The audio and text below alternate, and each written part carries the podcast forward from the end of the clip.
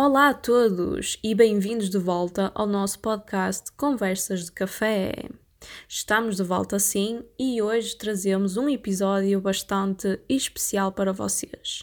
Aliás, um episódio não, vai ser dois. Vai haver uma pra... um... vai haver uma primeira parte e uma segunda parte deste episódio. Isto porque a conversa foi tão boa que durou cerca de duas horas, portanto para não ficar algo exaustivo, decidimos dividir em duas partes e trazer-vos a conversa assim dividida de uma forma justa uh, e também para não vos chatear muito. Portanto, neste episódio nós trouxemos um artista e talvez um escritor, posso dizer, acho eu, um escritor, um artista, um poeta da Colômbia, mas que tem origens, ou nasceu mais precisamente, na Venezuela e agora está a viver na Colômbia. Portanto, nós trouxemos este artista aqui para falar com vocês, conosco, neste caso, para falar conosco uh, de vários temas, principalmente um que nos é bastante comum a nós os três que estamos na conversa, que é este mundo da literatura. E como o podcast é mais de cultura e de literatura, nós decidimos trazê-lo também aqui para nos fazer companhia e para nos contar um pouco da perspectiva lá pela Latina América, um pouco da perspectiva de como é vista, de como é vivida e de como é interpretada a literatura lá. Portanto, fiquem desse lado, fiquem connosco, que ficam bastante bem e passem a conhecer o Jesus Garcia, que nos vai falar uh, de várias coisas da Colômbia, da Venezuela e, no geral, da, da América Latina. Portanto, fiquem connosco nesta primeira parte. A segunda traz ainda mais bastante conteúdo para vocês. Portanto, espero que gostem, que fiquem desse lado e até já! Mas espera, espera, espera aí mais um pouco. Nós queremos dizer que eu, tanto eu como o Bruno, que estamos à conversa com o Jesus, um, queremos dizer que nós não somos os mais experientes e inteligentes a falar fluentemente espanhol. Nós temos um nível bastante elevado, mas às vezes escapam-nos palavras para o português e quem é português e tem, tem essa vertente com o espanhol sabe que às vezes é complicado e acabamos por confundir algumas palavras ou sair-nos um bocado ao lado a palavra que queríamos pronunciar em espanhol. Portanto, espero que possam compreender a situação. Nós tentamos e fizemos o nosso melhor uh, para vos trazer aqui algo diferente e inovador. Portanto, acho que é isso que deve contar acima de tudo. Uh, não somos profissionais, mas queríamos trazer algo aqui para animar o pessoal e, e, e aprenderem algo de outro mundo que hum, é-nos perto, perto, de certa forma, porque eu e o Bruno estudamos e estudamos e eu continuo a estudar um, esse, essa literatura mais um, latino-americana e também a espanhola. Portanto, é uma área que me interessa bastante e por isso tinha todo sentido trazer aqui também para dar a conhecer às pessoas, porque hum, não só a literatura hispano-americana, mas a literatura em geral anda muito esquecida e nós queremos trazer algo aqui para um, reavivar de certa forma, mas também para ser um pouco uma experiência diferente, um, mas inovadora que, e esclarecedora também, de certa forma. Um, para vocês desse lado. E nestes tempos difíceis, uh, algo que possa animar as pessoas aí em casa. Portanto, nada melhor que a literatura para nos levar para esse mundo, para outro mundo, para outra dimensão e para nos ajudar, de certa forma, a passar o tempo ou a aprender, porque hum, a vida é isso, temos que estar sempre em constante aprendizagem uh, para nos sentir completos e bem. Portanto, nós decidimos trazer aqui outra perspectiva totalmente diferente, porque também é importante ter uh, outra visão das coisas e, esse foi um dos nossos objetivos para trazer aqui o Jesus Garcia. Eu penso que vocês vão perceber a conversa, portanto, eu não vou estar a traduzir à letra, porque entende-se bastante bem. Um, nós tentamos falar devagar e, e trazer temas que, que sejam fáceis de perceber, não com, com términos muito com términos, com uh, conceitos bastante complicados. Portanto, espero que uh, espero não, acho que está de fácil um, entendimento e pronto, é isso. Agora sim, uh, espero que gostem e até já.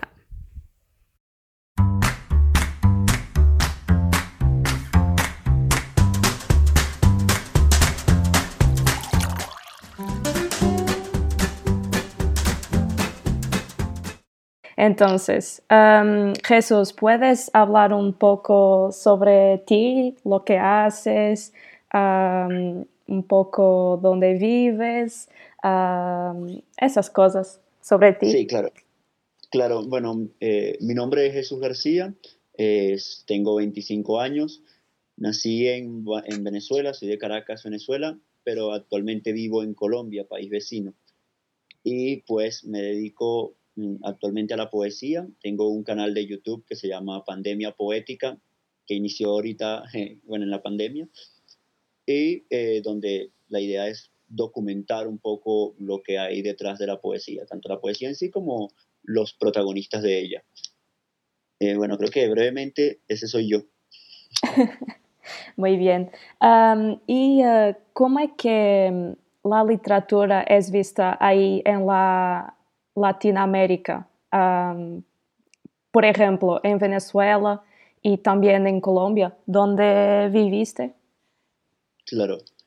Bueno, la poesía en, actualmente, por, ejemplo, en Venezuela, donde vivo bastante tiempo, está un poco, digamos, eh, abandonada. No hay tanto valor realmente hacia la poesía. Eh, sin embargo, en la historia sí existieron personas que hicieron grandes obras poéticas. Eh, uno de ellos eh, se llama, ay, se me fue el nombre en este momento. bueno, en fin, ahorita te digo el nombre. Pero actualmente hay personas muy pocas, pero hay personas haciendo poesía allá. En Colombia pasa algo bastante distinto, a pesar de que son países vecinos, tiene mucha más historia en cuanto a la poesía, tiene más, una, una trayectoria más larga, muchos más personajes literarios eh, importantísimos. Ah, bueno, también tiene un premio Nobel de literatura, que es eh, Gabriel García Márquez. Entonces, sí, acá, acá hay como más, más, más, recorrido en cuanto a poesía y literatura.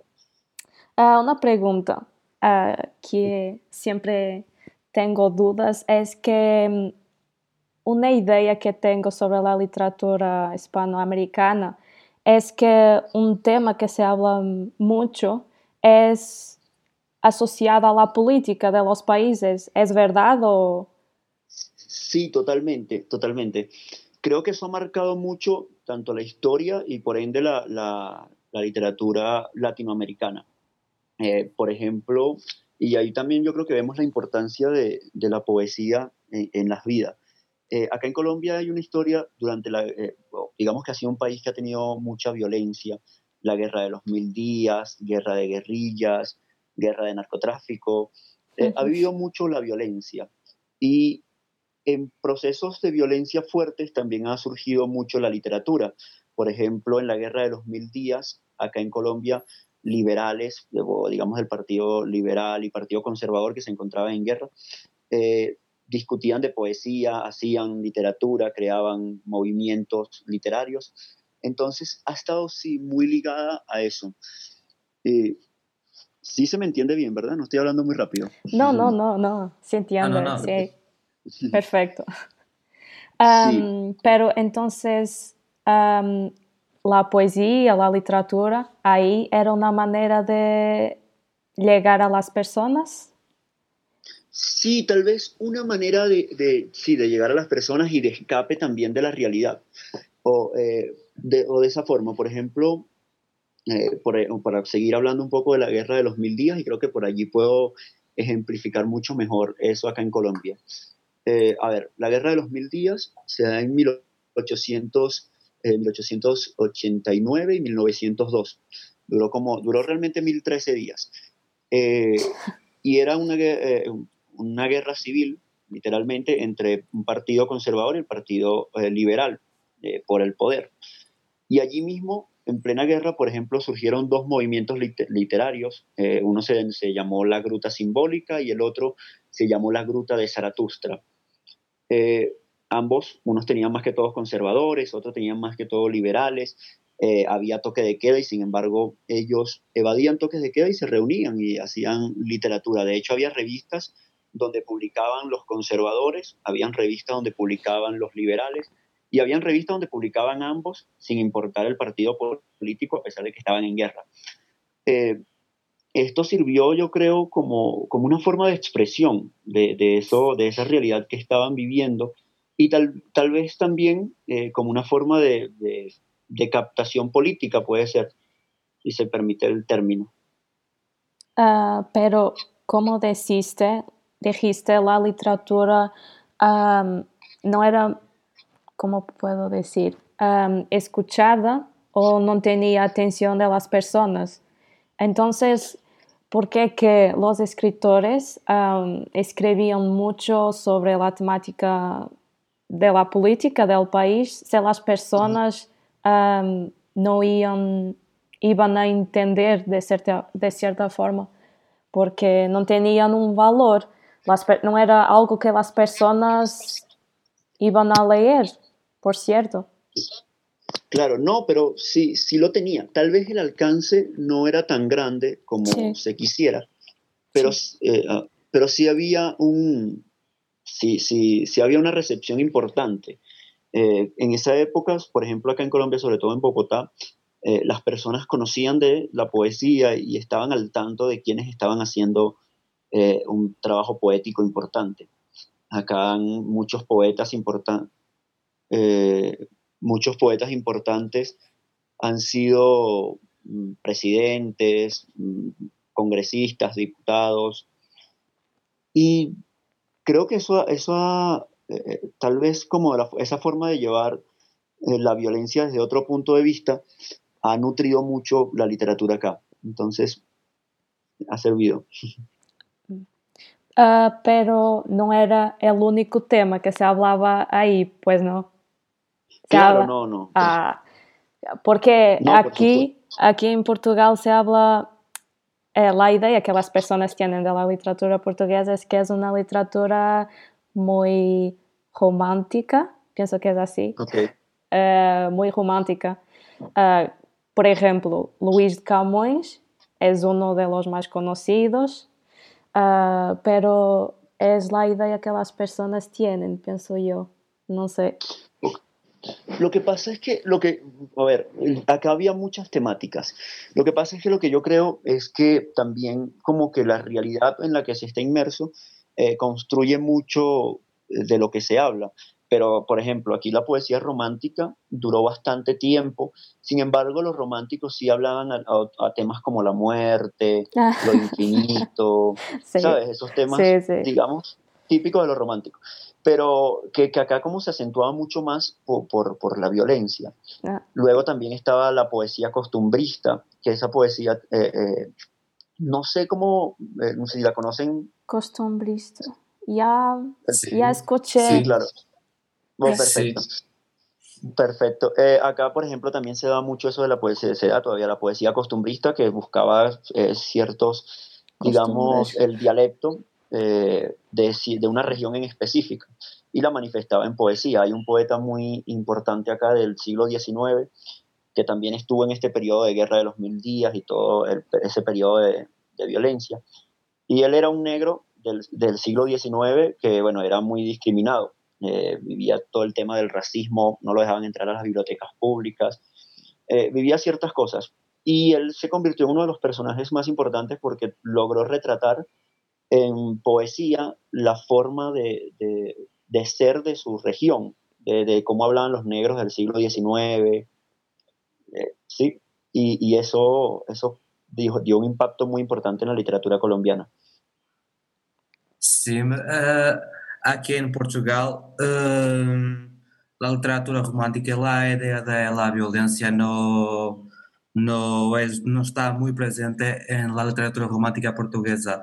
Y cuando está presente es más utilizada como una, un, retrato más cómico. Ah, sí, sí. Como por, ejemplo, como por ejemplo, eh, una de las obras más conocidas de la literatura portuguesa, Os Maias, Los Maias, de Queiroz, uh, los personajes románticos son, son, son retratados de la forma, sobre forma de, del amor, de la muerte, y, y la parte que está relacionada con la violencia es siempre más cómica. Eh, Es una forma de ridicularizar.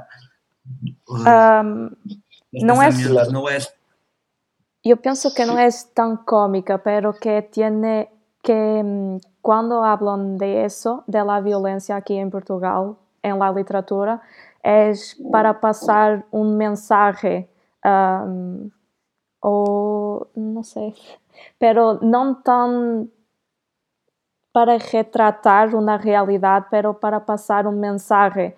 Uh, por ejemplo, se uh, tuvieres una cierta actitud, puede acabar muy mal.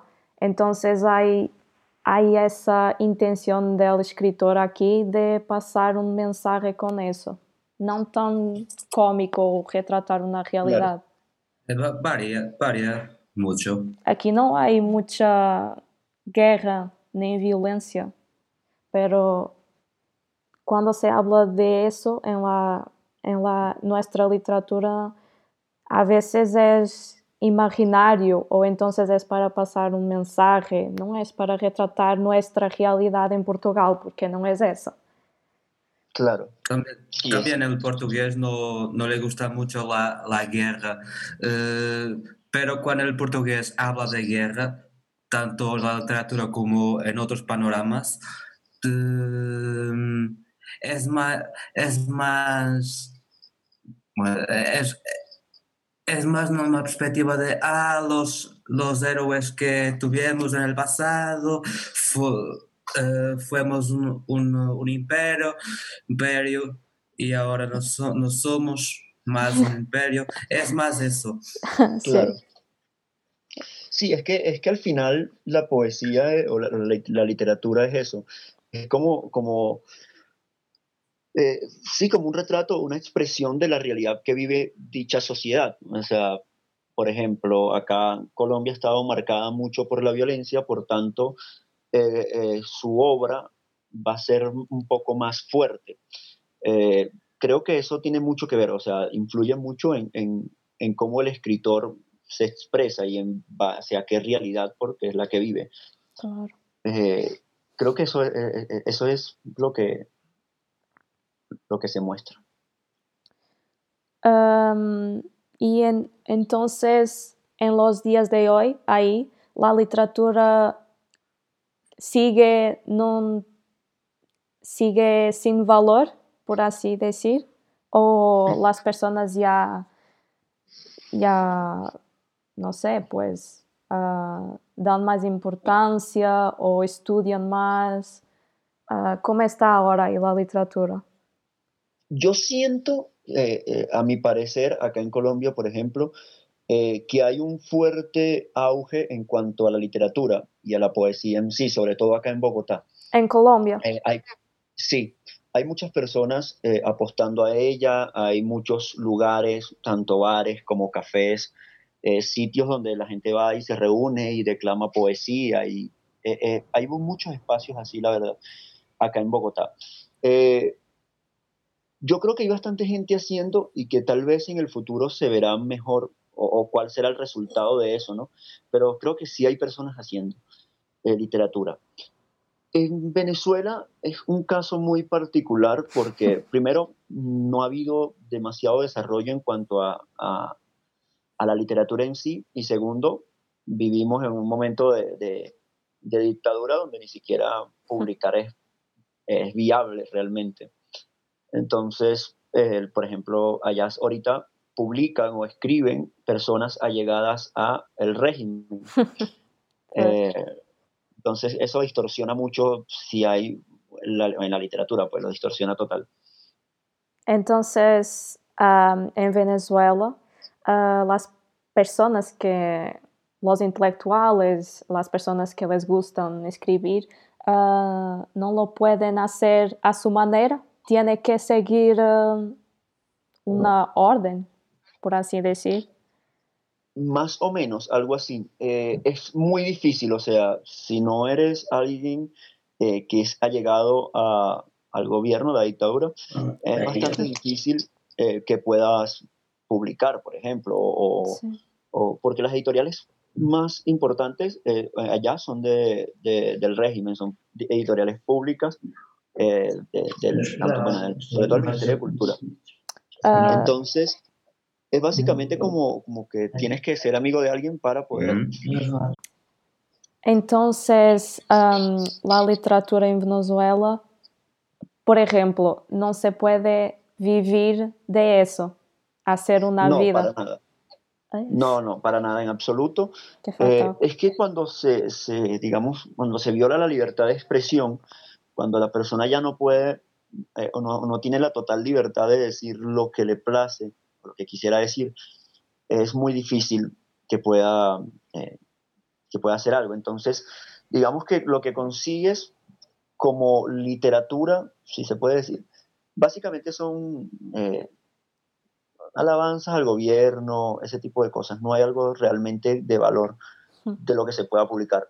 De los que han publicado actualmente, eh, que no me acordaría los nombres ahorita, pero son personas que han salido, sobre todo que están viviendo en otras partes, en Miami, en México, personas que están fuera del país, son las que han podido y están publicando. Pues. Que no viven en Venezuela. y tiene más oportunidad. Pues es complicado. Aquí no, es, no es así de todo. Pero es complicado. Uh, esa área de la literatura es complicado por todos los países. Uh, sí, claro, tiene su, su, sus variantes. Bruno. Sí. ¿Quieres preguntar alguma coisa? Uh, sí. Em, tengo una curiosidad. ¿Cómo, eh, ¿qué, qué, te llevó a empezar a escribir poesía? ¿Cuál la, cuál, cuál la situación que, que tuviste que, que te llevó a, hacerlo? Ok. Eh, bueno, eh, digamos que la poesía de una manera u otra siempre ha estado en mí desde, desde que tengo uso de razón. Yo me crié con mis abuelos y mi abuelo escribía eh, poesía. Una poesía muy particular, si se quiere, como, eh, digamos, una forma de... Eran décimas que se, que se, se cantaban en el pueblo eh, donde me crié, allá en Venezuela, en Sucre, estado Sucre. él escribía, y él desde pequeño me enseñó a rimar, a, a, leer poesía y toda esta cosa, y desde siempre estuvo allí. Entonces, claro, yo tuve una, una relación con la poesía a lo largo del tiempo, mm, eh, de escribir solo para mí. Escribí algunas cosas, leí algunas cosas. Sobre todo, yo creo que por la, la, la condición de, de, la realidad en Venezuela, donde no era como que, que a la gente apreciara tanto, entonces no lo veía como algo para compartir, sino como para mí mismo. Y ya estando acá en Colombia, y encontrándome con una realidad tal vez más, eh, más, más, apremiante a la poesía eh, y más receptiva. Entonces aquí me, empecé a compartir los poemas, pero desde básicamente desde siempre he estado eh, allí en esa relación con la poesía.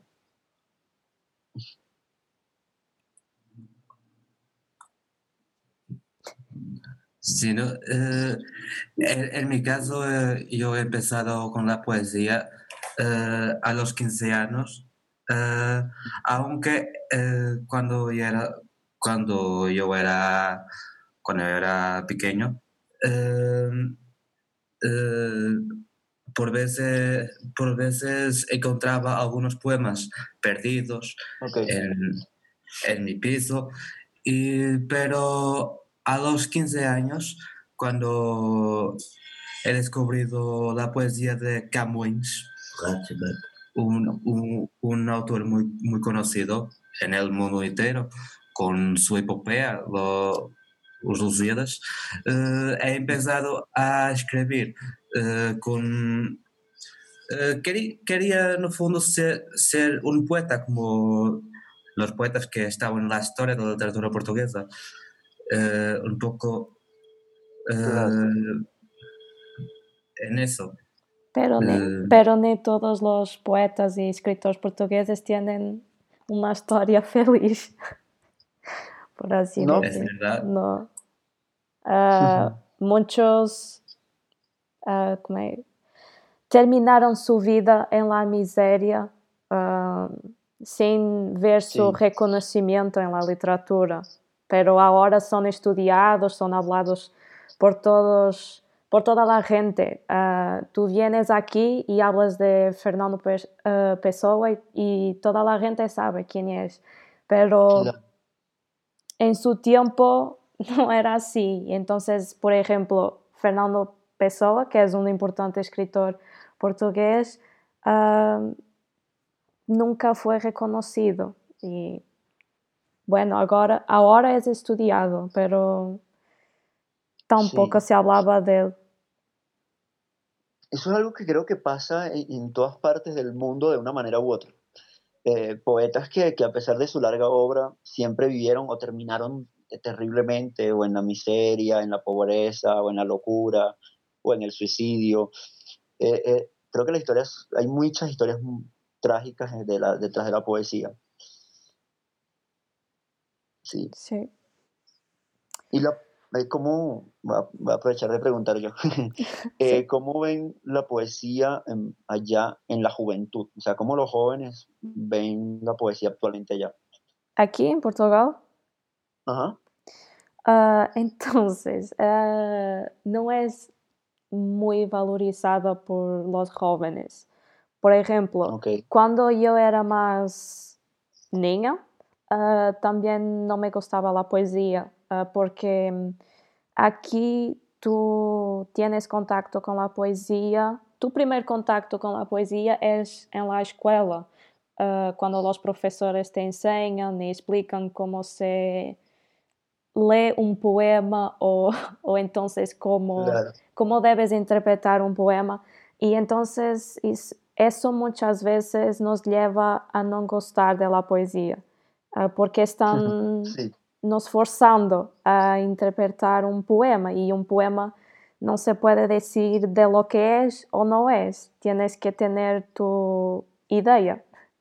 Am, pero después de, de uns a- de, sí, después fue, fui creciendo y aprendiendo y gané ese gusto por la poesía, pero aquí los jóvenes no, no dan mu- muy valor a eso y am, es triste, pero es la realidad porque se trata de literatura, entonces las claro. personas nunca valorizan eso. La educación aquí en Portugal está muy, eh, está muy relacionada con las ciencias y la medicina y la ingeniería y, y todas las y lo derecho y el derecho eh, todas las áreas menos eh, la área de las artes y de la literatura y de la poesía Sí, y del seguro. teatro eh, es la educación aquí en Portugal. Entiendo. Sí. Eh, es complicado. Yo creo que eh, la poesía habría que, estamos en un punto donde se tendría que rescatar. Sí, Eh, sin embargo, sí, sí creo que existen como iniciativas eh, que están funcionando a eso y espacios como este, por ejemplo, ayudan mucho. El Internet ha hecho que, que, bueno, podamos conectarnos y, digamos, expandir o, o- o contribuir con granito de arena, de arena a expandir eh, eso, hacerlo llegar a más personas. sí, pero también yo pienso que la poesía, en, en específico la poesía, ah, las personas tienen una idea mm, equivocada, pienso que es así que se dice, eh, tienen una equivocada de lo que los poetas son. Uh, por ejemplo, aquí en Portugal se piensa que los poetas, los escritores son personas locas uh, y que terminan en miseria porque la literatura no es algo que, que vale la, la pena en la vida porque es como un hobby, uh, no, no tanto como algo para construir una vida. Uh, pero ya, yeah, eso es triste de pensar. Sí, totalmente. Sufrimos siempre aquel chiste de que del tipo escritor, oh, debes tener muy, muchos, muchos pensamientos y muchos sentimientos. Es siempre el chiste que nos cuentan. Claro. Pero en la realidad uh, nuestro sistema necesita de, de escritores para todo, uh, para, para escribir o organizar un libro, para estudiar la historia de nuestro país. Uh, entonces, no sé por qué hay ese prejuicio contra los escritores, porque en la, en la, realidad es necesario que un país tenga y sea, y sea reconocido um, em términos literários, não só económicos, pero la literatura también ya es un punto importante en los países.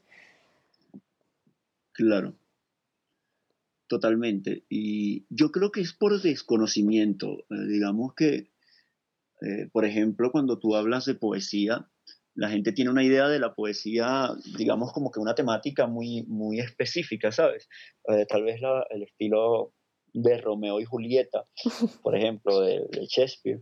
Eh, y la gente a lo mejor ve, eso y, tal vez no lo, no lo puede digerir, si se quiere, o no lo puede eh, a, primera vista apreciarlo lo suficientemente bien como para decir, bueno, esto me gusta. O sea, tendrían que leer y, entrar en ese mundo para decir que te gusta. Entonces eso es como una barrera para que las personas puedan eh, descubrir lo que hay allí.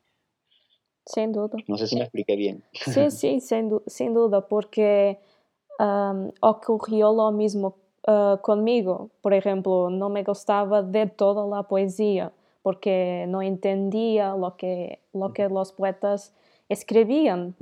Y, y mi, y la forma de escribir era, me parecía complicada. Entonces, después que fue aprendí, aprendiendo y, y bueno, por mi propia cuenta, uh, fui leyendo, uh, conociendo poetas, escritores, personas que están asociadas a la área. empecé a gustar um, y a entender mejor uh, que la literatura en la realidad tiene mucha importancia, muy importancia, pero es valorizada uh, por motivos desconocidos y que para mí no son válidos de todo. Totalmente, sí. Totalmente. Y y es que, bueno, la, la literatura como parte o una extensión del arte en sí eh, juega también un rol muy importante, sobre todo en, en, en lo psicológico. Digamos, había una, no, no, sé si la conocen, una filósofa, ella era rusa, pero emigró a Estados Unidos, se llama Ayn Rand. Eh, ella hablaba sobre el arte y decía que, que el arte es, o sea, tiene una importancia espiritual, si se quiere, eh, no, no, tanto una, una, importancia material, porque bueno, tú puedes vivir sin, o sea, no te vas a morir por no tener arte, porque bueno, necesitas comer, o sea, no es comida, pero eh, a nivel espiritual sí, sí la necesitas porque bueno, te puede impulsar a avanzar más, por lo menos si tienes alguna meta. Ella, ella ponía el ejemplo sobre todo con los pueblos, con los románticos, que, pero esos románticos del heroísmo, que buscaban la grandeza humana. Entonces ella decía que, bueno, que podría ser incluso terapéutico un, momento donde tú te detienes en todo lo, lo, que planeas en tu vida, te detienes y ves una pintura y visualizas eso y, lo que te hace sentir. Esa es como una pausa que es necesaria, no tanto para, digamos, el mundo físico, sino para el alma, pues. Sí, es terapéutico por veces. Eh, Total. También pienso eso. La, el arte es, un, es algo ah, que nos puede ay- ayudar en cualquier situación de nuestra vida, ah, buena o mala, pero eh, tiene ese poder de ser algo terapéutico y de nos ayudar. Sí, de Exactamente. acuerdo.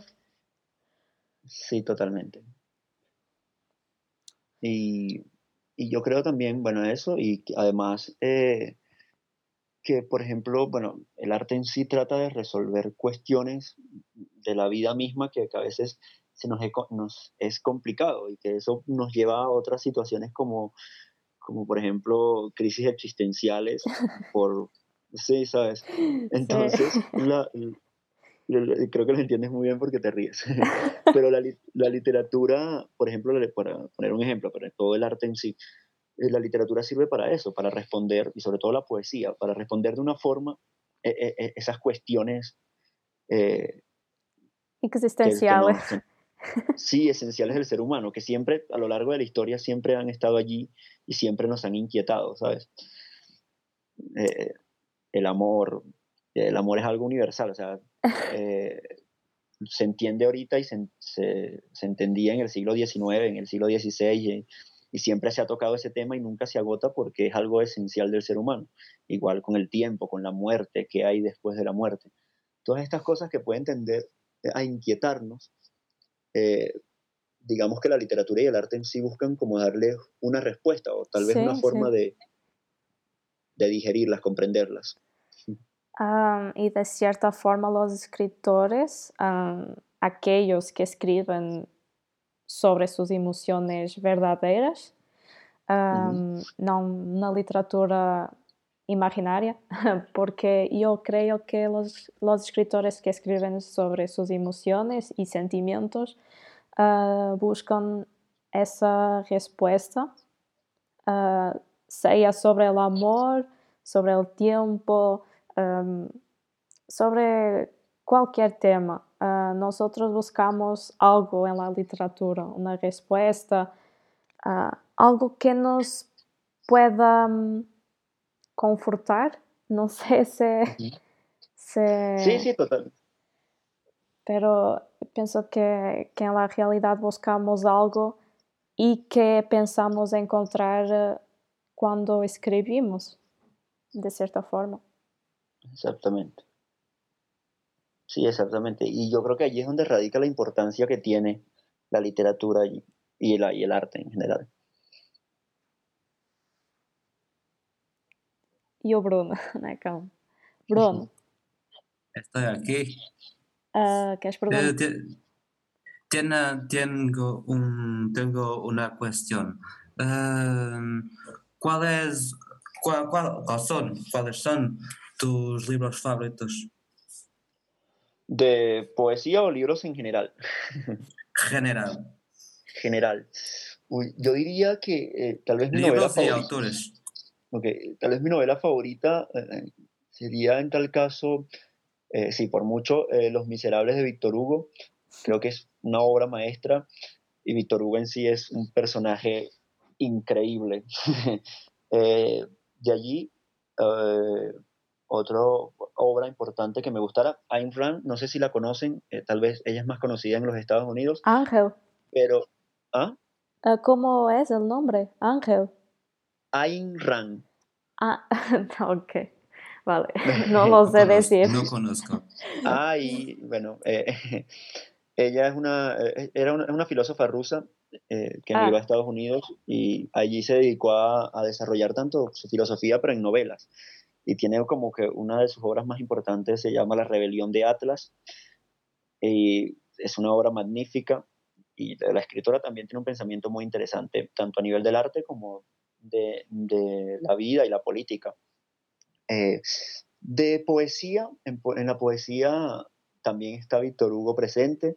Eh, poetas colombianos que me gustan mucho eh, serían un poeta que se llama Julio Flores, de la época romántica, del lo que llaman el romanticismo tardío en Colombia. Eh, Julio Flores, José Asunción Silva, poetas colombianos. Que por supuesto, otros literatos latinoamericanos serían eh, eh, Borges, Jorge Luis Borges. Totalmente, Jorge Luis Borges es una maravilla. Aquí. ¿No? Sí, yo acabé de estudiar eh, Borges, pero no he leído mucho. Pero ah, me pareció que tiene dos vertientes, ah, porque habla un poco de lo imaginario, de la fantasía, ah, pero también tiene otra fase que es sobre que es más romántica ah, pero no sé si fue también imaginario o si fue la realidad del escritor pero me pareció que tiene esas dos vertientes. Sí, totalmente. Y lo, interesante de él es, la, me gusta mucho la forma en la que escribía. Digamos que él era más que todo un intelectual y, su poesía era de alguna forma compleja o, que buscaba como que una pulcritud, una limpieza en sus versos, en sus poemas, en lo que escribía, en todo. Eh, en una entrevista le preguntaban que, decían que él era, que lo consideraban una persona muy fría por cómo escribía, por todo eso. Y él decía, ¿no? Que él era una persona todo lo contrario, muy sentimental, pero que buscaba la pulcritud y la limpieza. Estoy parafraseando, pero que buscaba como esa, esa, esa pulcritud en lo, en lo que escribía. Entonces, sí es un personaje muy interesante, sin lugar a dudas. Eh, en las clases no estudiamos la parte romántica, pero yo después pesquisé sobre el autor y encontré varios fragmentos que mostraban y muestran otra vertiente del escritor. Entonces, en la parte de, en las clases de literatura estudiamos más la parte, no sé cómo puedo decir, pero más política o realística del escritor, ah, porque tiene importancia para después contar la, mm, la, parte histórica del país. Y entonces esos escritores de cierta forma hablan de eso y hablamos más por esa parte de histórica. Claro, claro, por supuesto, entiendo. Sí, es que él tenía una visión política muy interesante también, muy importante, y, y que, que, jugó un papel en, en, en, el siglo XX, porque digamos que en el siglo XX estaba, por ejemplo, eh, Jorge Luis Borges y, y, Vargas Llosa, que Llosa también era premio Nobel de Literatura, es premio Nobel de Literatura, perdón. Eh, y ellos tenían una posición política, digamos, muy a la derecha, y también en el siglo XX habían unas posiciones políticas muy a la izquierda, mayormente a la izquierda, pero eso como que, dio dio una importancia al siglo XX, esa división política y la visión que tenían ellos del mundo. Es interesante. Claro, y eso después más tarde da para nos hacer entender también un poco la situación del país y su visión acerca de eso. Por eso, por eso más un motivo para ver que la literatura es importante y que no tiene un plazo de validad Ah, o sea, ah, se queda por muchos años y tú puedes percibir ah, lo que ocurrió en otra época diferente de la nuestra y se queda ahí por muchos años. Eso es un, ese es un punto positivo en la literatura. Sí, exactamente, exactamente. Y a ver, y los autores de ustedes, eh, sus autores favoritos o obras. Uh, Bruno. sí. Tus autores favoritos. Autores, obras favoritas. Eso, eso. Uy, mis autores favoritos son muchos. uh, en la poesía, uh, en Portugal, gosto me gusta mucho Fernando Pessoa. Eu também. Uh, Área dos Santos, uh, Manuel Alegre, uh, Camões. Hay muchos escritores portugueses que me gustan mucho. Eh, en el plano internacional me gusta mucho, mucho eh, Whitman, Shakespeare, totalmente. Rambo, eh, Hemingway, mis obras favoritas en temas de obras. Costo, me, me ha gustado mucho La Perla de Steinbeck. Eh, es uno de, de mis libros favoritos. Eh, también me gusta um, El retrato de Dorian Gray. También. Ah, son muchos escritores y muchas obras que he leído y que me gustan mucho. ¿Y Vera? Ah, bueno, entonces, ¿portugueses o puedo decir otros? No, de todos lo que, lo que gustes. Entonces, gracias a Bruno, yo pasé a gustar de Pablo Neruda porque me identifico mucho con la temática que escribe y más romántica, la que conozco. pero portugués Ah, me gusta mucho Sofía, que ya hablé en el podcast. Fernando Pessoa también. ah, un brasileño que se llama Paulo Coelho. Ok, claro. Ah, tiene una razón, ah, porque fue uno de sus libros que me hizo gustar aún más de la literatura. Y, ¿Cuál? Uh, se llama 11 minutos. Um, habla de un pintor, habla de un pintor y de una prostituta, uh, pero sí. habla de ese amor ahí imposible. Uh, pero me gusta mucho cómo está escrito y cómo habla de, del asunto y fue un libro que me marcó mucho. Um, y también porque pues habla un poco también de lo que siento, entonces es algo que, claro, me gusta. Okay. Uh, pero sí, uh, Sofía, Fernando, uh, Paulo Coelho, um, entonces sí. Ah, Charles Bukowski. ah, okay. Me gusta también, um, pero no, en la primera lectura de Charles Bukowski no, no me gustó mucho porque hablaba de temas un poco agresi Fuertes. agresivos también, Okay. uh, pero después um, aprendí a, a, entender mejor y ahora me gusta, es uno de, mi, de mis favoritos. Y pienso que es eso, sí. Ok, genial.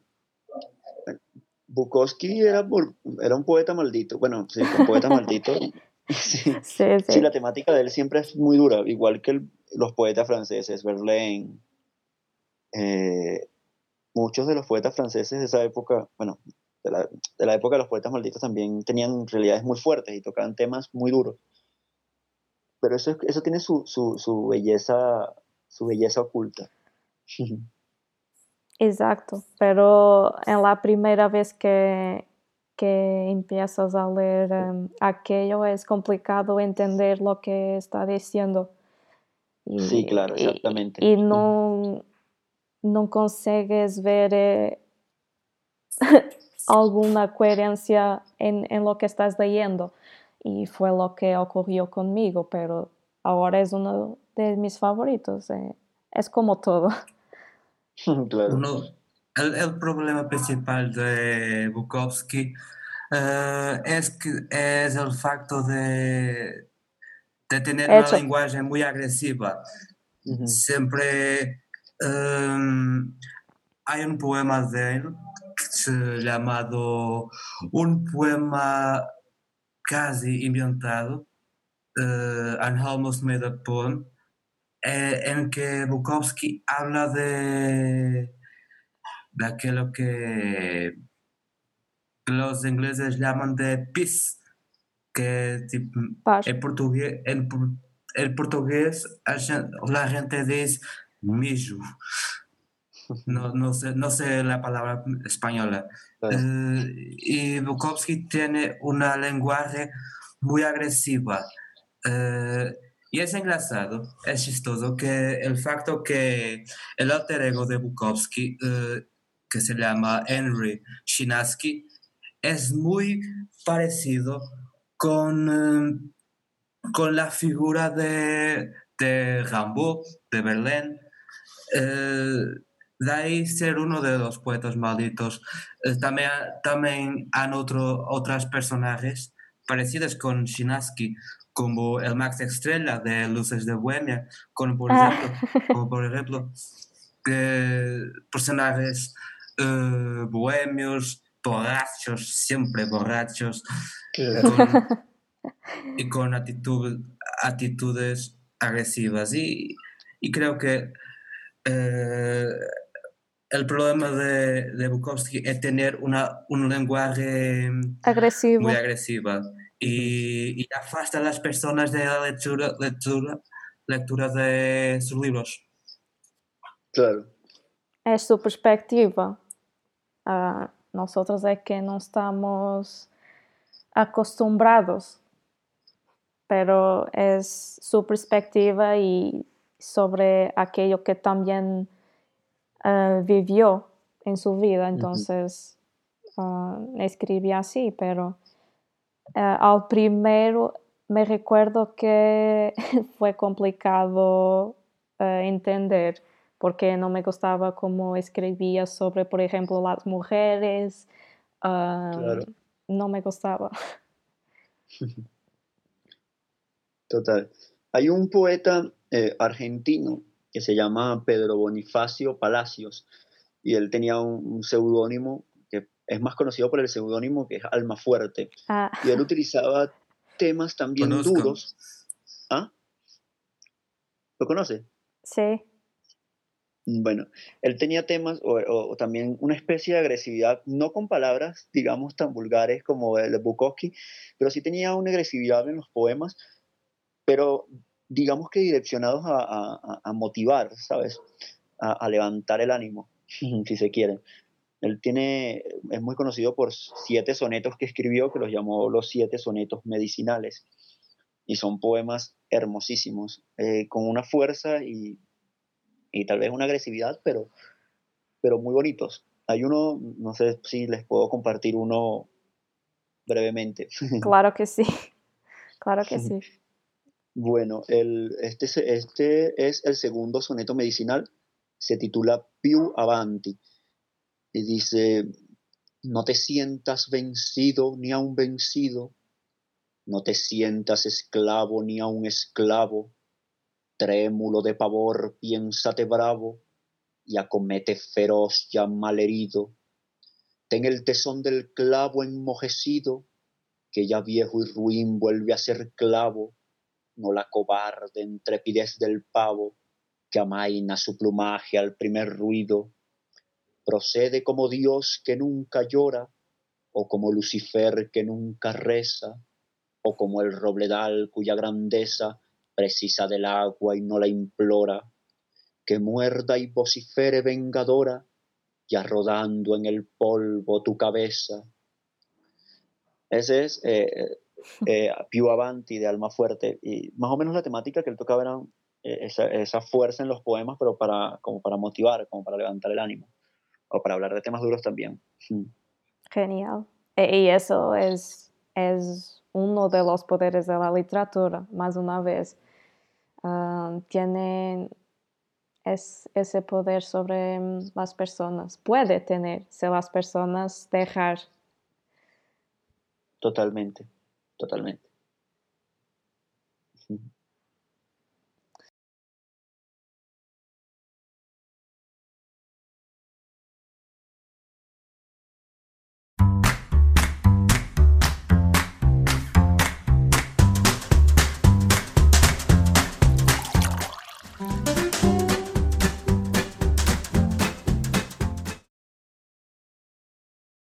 Eu espero que tenham gostado desta primeira parte do episódio Conversas de Café com Jesus Garcia. Um, ainda não acabou por aqui, porque ainda vai haver uma segunda parte desta conversa. E a segunda parte vai trazer bastantes temas diferentes aqui para falar com vocês, desde diferenças entre o português e o espanhol e o espanhol da América Latina. Também vai falar de outros temas, como por exemplo a parte da música, uh, enfim, várias coisas ainda que há no segundo, na segunda parte deste episódio. E eu espero que tenham gostado desta primeira parte que trouxemos para vocês. Um, e tentamos dar o nosso melhor para vos trazer conteúdo, portanto, espero que seja essa a ideia que prevaleça acima de tudo, porque, como, como dissemos anteriormente, não somos os melhores nem somos os mais profissionais, mas tentamos dar o nosso melhor para vos trazer algo diferente um, e inovador. Portanto, até à próxima e já sabem, se for o caso, boas leituras!